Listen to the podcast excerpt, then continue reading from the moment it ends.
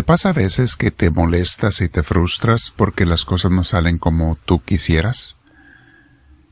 Porque la gente no responde como pensamos que debieran responder. Son causas de frustración, mis hermanos, para todos nosotros. Y la pregunta es, bueno, ¿qué debo de hacer? ¿Debo de estar sufriendo, soportando esas situaciones siempre? ¿O de qué se trata? Vamos a meditar sobre ello, mis hermanos, el día de hoy. Te invito a que te sientes en un lugar con tu espalda recta, tu cuello y tus hombros relajados. Vamos a respirar profundo y a pedir al Espíritu Santo que venga a nosotros. Cierra tus ojos, siempre usa audífonos si los tienes.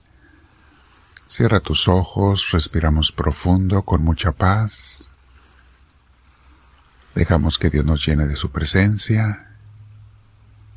Le invitamos a que venga a nosotros, Espíritu, ven, te lo pedimos.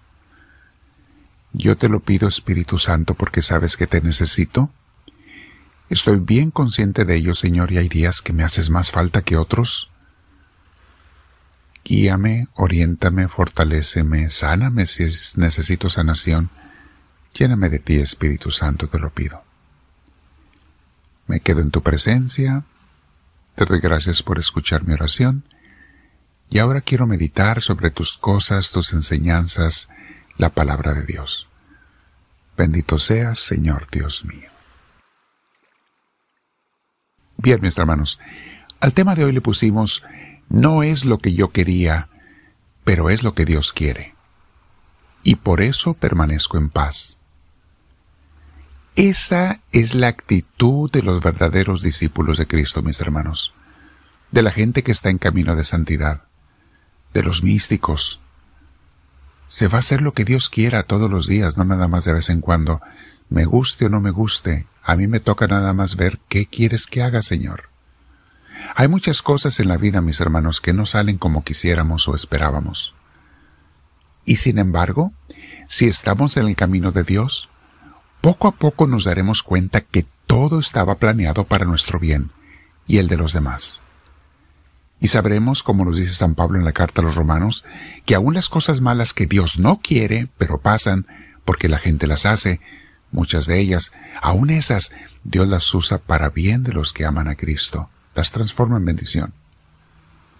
San Pablo tenía planeado entre sus viajes ir a visitar a la comunidad de Roma, a quienes les anuncia en su carta que también quería ir a España, de hecho su destino final era España.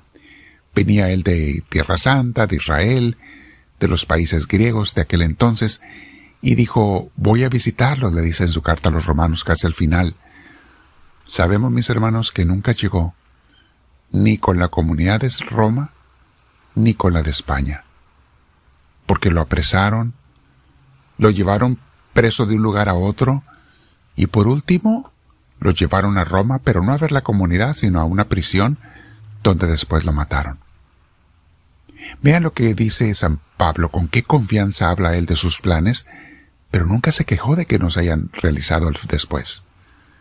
Romanos capítulo 15 versículos 22 al 24 dice, les está escribiendo la comunidad de Roma, precisamente por esto no he podido ir a verlos, aunque muchas veces me lo he propuesto. Pero ahora que ya he terminado mi trabajo en estas regiones, y como desde hace muchos años estoy queriendo visitarlos. Espero que podré hacerlo durante mi viaje a España.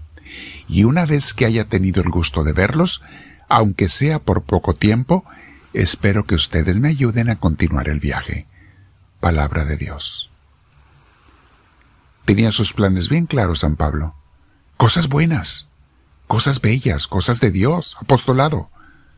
Uno puede decir por qué Dios no le permitió hacer eso si era algo bueno, porque Dios tiene planes mucho mejores que nuestros planes buenos.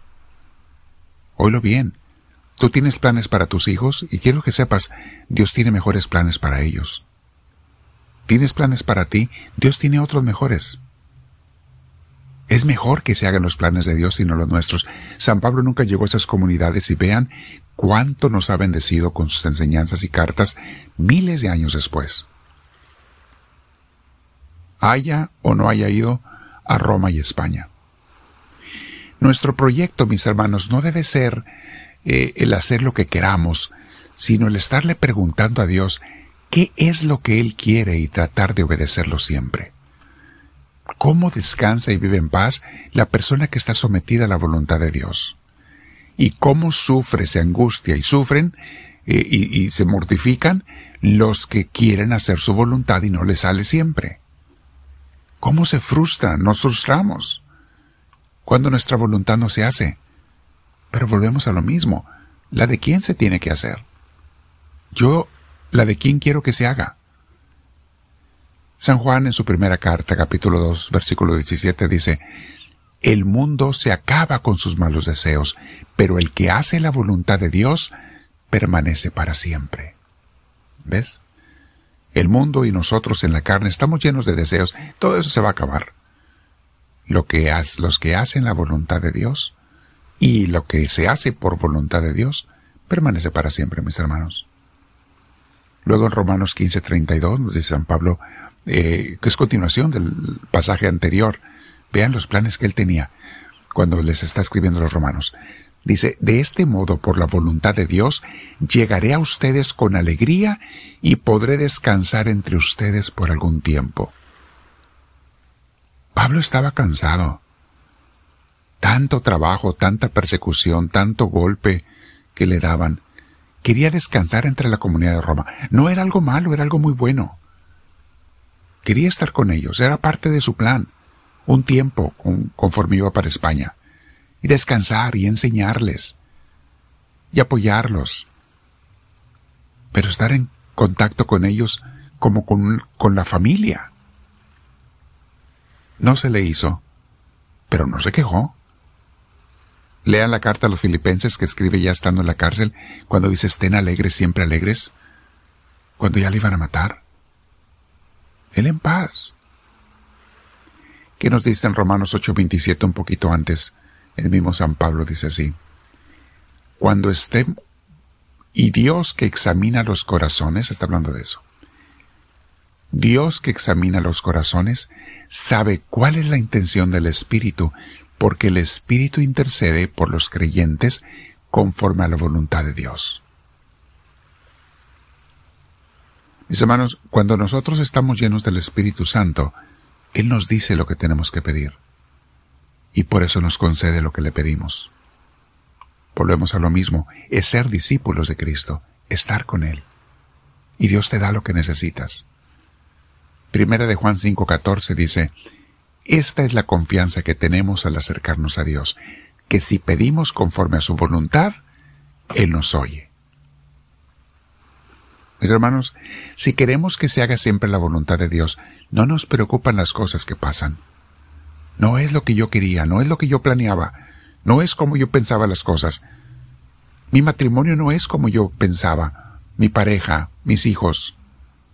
No, mis hermanos, Pídele mejor a Dios que sea como Él piensa y que las cosas malas las convierta en bendiciones. Sometámonos a Él. Más bien hay que estar atentos al Señor cada día. ¿Qué quieres que haga, Señor, en cada una de las cosas que tú me pides?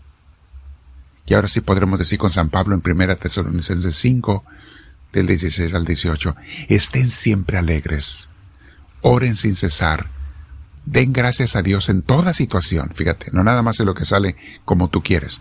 En toda situación, alegres, orando siempre, dándole gracias en toda situación, porque esta es la voluntad de Dios que tiene para ustedes en Cristo Jesús. Mis hermanos, el discípulo se preocupa porque todo lo que él diga a los demás sea de parte de Dios. Que su boca sea la boca de Dios para sus hermanos, es lo que quiere el discípulo. Segunda de Pedro 1.21 nos dice, porque la profecía no ha tenido su origen en la voluntad humana, sino que los profetas hablaron de parte de Dios impulsados por el Espíritu Santo. Ahí está mi hermana, mi hermano, la reflexión de hoy. No es lo que yo quiero, pero que se haga lo que Dios quiera.